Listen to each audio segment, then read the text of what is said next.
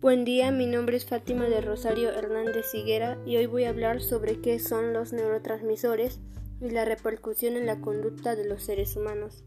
Los neurotransmisores son aquellas sustancias químicas que genera nuestro cerebro y cumple la función de mensajeros, es decir, se encargan de transmitir las señales de una neurona a otra. Estas señales se conocen como impulsos nerviosos. Algunos de los neurotransmisores son la acetilcolina, que se requiere para aprender y memorizar. Participan la contracción muscular y la percepción sensorial cuando estamos despiertos. Está bajo intensa investigación para el Alzheimer debido a que en esta enfermedad se pierde memoria porque se enferman las neuronas que trabajan con acetilcolina. También facilita los procesos de aprendizaje, especialmente el del tipo perceptivo.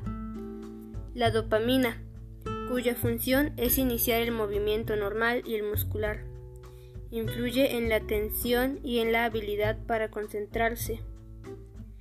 Cumple importantes funciones con las emociones. También es la encargada de producir placer en altos niveles que hace sentir bien a la gente. Cuando existe un incremento excesivo en esta vía aparecen tic motores, coreas y disrupciones comportamentales motoras. Los fallos de esta vía pueden generar en la persona trastornos como el Parkinson o Huntington.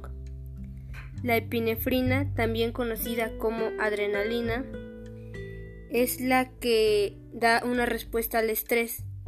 La epinefrina te prepara para huir o pelear en caso de enfrentar algún peligro aumentando la presión sanguínea, el ritmo cardíaco y los niveles de azúcar o sea glucosa en la sangre.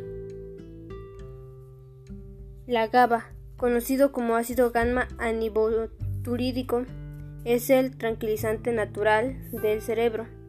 Impide que los mensajes de ansiedad sean transmitidos de una neurona a otra. Cuando el cerebro no produce bastante GABA, se puede presentar ataques de ansiedad, depresión y pánico. La forma en que repercuten los neurotransmisores en el ser humano realmente podría decirse que son en las conductas humanas y en los estados de ánimo. Así dependiendo de la emoción que una persona sienta, será identificado el neurotransmisor que lo produce. Como cuando se está feliz, la persona se da cuenta que el neurotransmisor que está trabajando es la serotonina también conocida como neurotransmisor de la felicidad. Hay más de 100 neurotransmisores diferentes en el cuerpo humano, pero solamente hemos dicho unos pocos. La, la serotonina se asocia con la tranquilidad, la calma y el bienestar emocional.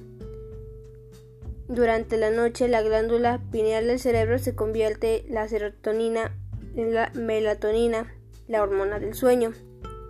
Los niveles bajos pueden aumentar el riesgo de depresión y suicidio.